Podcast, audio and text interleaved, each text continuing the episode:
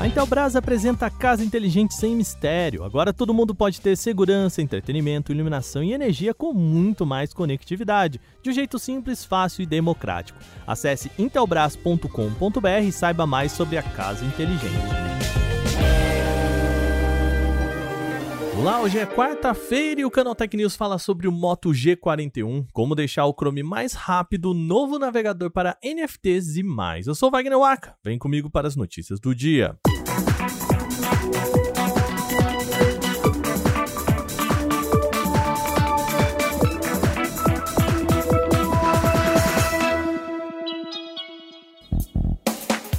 A Motorola pode já preparar o lançamento de mais um modelo intermediário, o chamado Moto G41.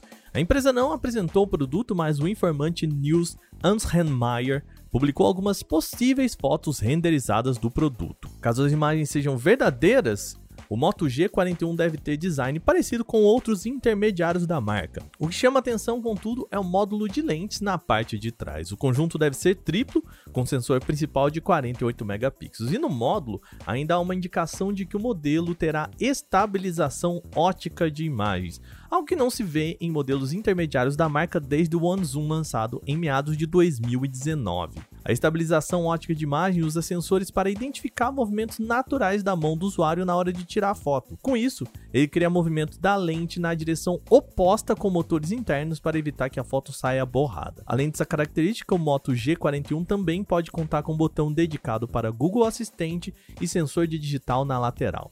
O smartphone já foi homologado na Anatel com bateria de 4.700 mAh.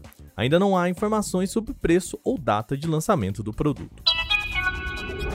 O Google lançou uma atualização do Chrome que promete deixar o navegador mais rápido. Segundo a empresa, o programa não está só mais veloz, como usa de 5 a 7% menos memória. Em um blog para desenvolvedores, o Google explicou o processo. A mudança é que está no direcionamento de funções, sendo que recursos que puxam mais do dispositivo só são carregados quando são absolutamente necessários. Para a empresa, um conjunto mínimo de módulos carregados logo na inicialização é mais vantajoso na maioria das situações, porque ele beneficia um conjunto maior de usuários que não devem usar todos os recursos. Já para os que tiveram um hardware mais parrudo e queiram usar mais funcionalidades, aí sim o Chrome entra com mais opções. No conjunto da obra, o Google explica que as mudanças trouxeram impactos no uso de memória para renderizar sites, processamento de GPU e na atividade do navegador em si. A recomendação é para que os usuários do Chrome no Android atualizem seu software assim que possível para tirar proveito das novidades. A Realme pode entrar para o seleto grupo de empresas com smartphones dobráveis e com câmera sob tela, mas detalhe, os dois componentes não devem aparecer no mesmo aparelho. A expectativa surgiu de um comentário do diretor de marketing da empresa, Shu Queen Chase.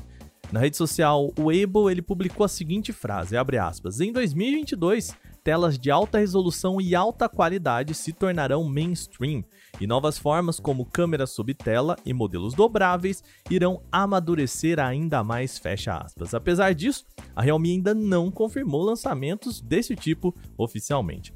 A expectativa ganha ainda mais força por conta de uma patente da Realme já registrada com uma tecnologia de câmera sob tela.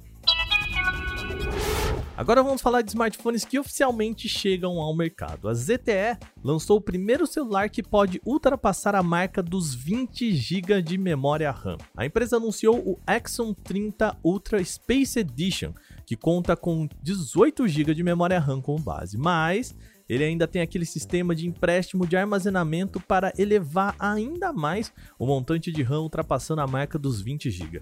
O que você vai fazer com isso? Bom, isso ainda é um mistério. O Axon 30 Ultra Space Edition tem 1 TB de armazenamento interno, quantia de sobra para colocar parte como memória RAM. Claro, o dispositivo é um grande exagero de especificações voltado exatamente para ser um recordista. O aparelho ainda tem display AMOLED de 6,67 polegadas, resolução Full HD Plus e taxa de atualização de 144 Hz. Essa versão Space Edition já entrou em venda na China com preço de 8 mil yuans, o que equivaleria a 6.900 reais aproximadamente na conversão direta, sem contar impostos. Agora vamos falar das palavras do momento criptomoedas e NFT. O Brave, navegador voltado para o universo cripto, agora adicionou uma carteira no próprio aplicativo para desktops que inclui NFTs. Segundo os desenvolvedores, a vantagem de manter um serviço incluído ao código do navegador deve trazer menos riscos de segurança e problemas de desempenho do que as extensões usadas na maioria dos navegadores. Hoje, as pessoas usam geralmente add-ons em programas baseados em Chromium para armazenar suas moedas digitais, o que pode facilitar acesso a criminosos em caso de brechas ou se a pessoa instalar um utilitário falso. A Brave garante que a integração não vai impedir o uso de outras ferramentas já existentes, como a MetaMask e similares, e também além de oferecer suporte total a carteiras físicas como Trezor e LED. A Brave Wallet já está disponível na área de configurações a partir da versão 1.32 do navegador para desktops. A versão para dispositivos móveis deve chegar em breve, mas ainda não há data programada.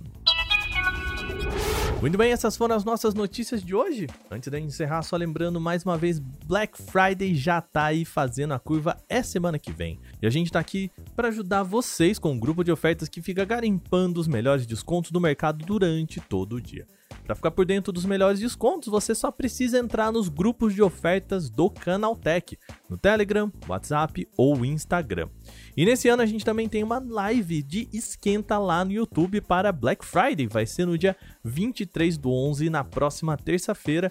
A gente vai estar tá lá para te ajudar a saber como comprar e aproveitar os melhores preços. Então, fica ligado, Black Friday é aqui com o Canaltech Ofertas. Esse episódio foi roteirizado, editado e apresentado por mim, Wagner Waka, com a coordenação de Patrícia Gnipper. O programa também contou com reportagens de Bruno Bertonzin, Alveni Lisboa e Vinícius Mosquen. A revisão de áudio é da Mari Capetinho. Agora a gente vai ficando por aqui nesta quarta-feira. Amanhã tem mais. Até lá!